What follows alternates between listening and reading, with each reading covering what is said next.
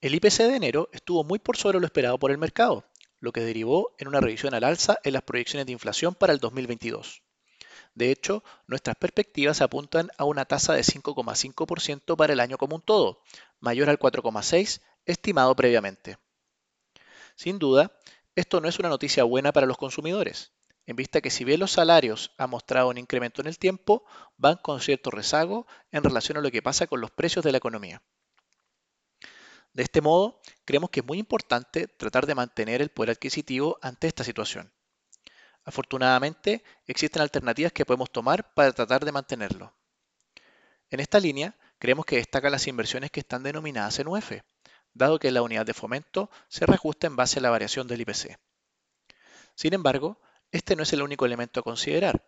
También está la necesidad de liquidez o la disponibilidad rápida de los recursos luego de invertir. En este sentido, las inversiones inmobiliarias son las más limitadas, dado que no es rápido vender un departamento para disponer rápido de los recursos si se necesitan. Por el contrario, inversiones en fondos mutuos en UF tienen mayor liquidez, aunque sus retornos esperados puedan ser relativamente más bajos que en el caso de un activo inmobiliario. De este modo, recomendamos primero que antes de invertir, evalúes muy bien tu horizonte de inversión, con el fin de escoger de mejor forma la inversión que permita alcanzar tus objetivos de rentabilidad y protección ante una mayor inflación. Finalmente, si quieres saber más sobre nuestras recomendaciones, te invitamos a visitar nuestra página web banco.vice.cl inversiones o contactando directamente a tu ejecutivo de inversión.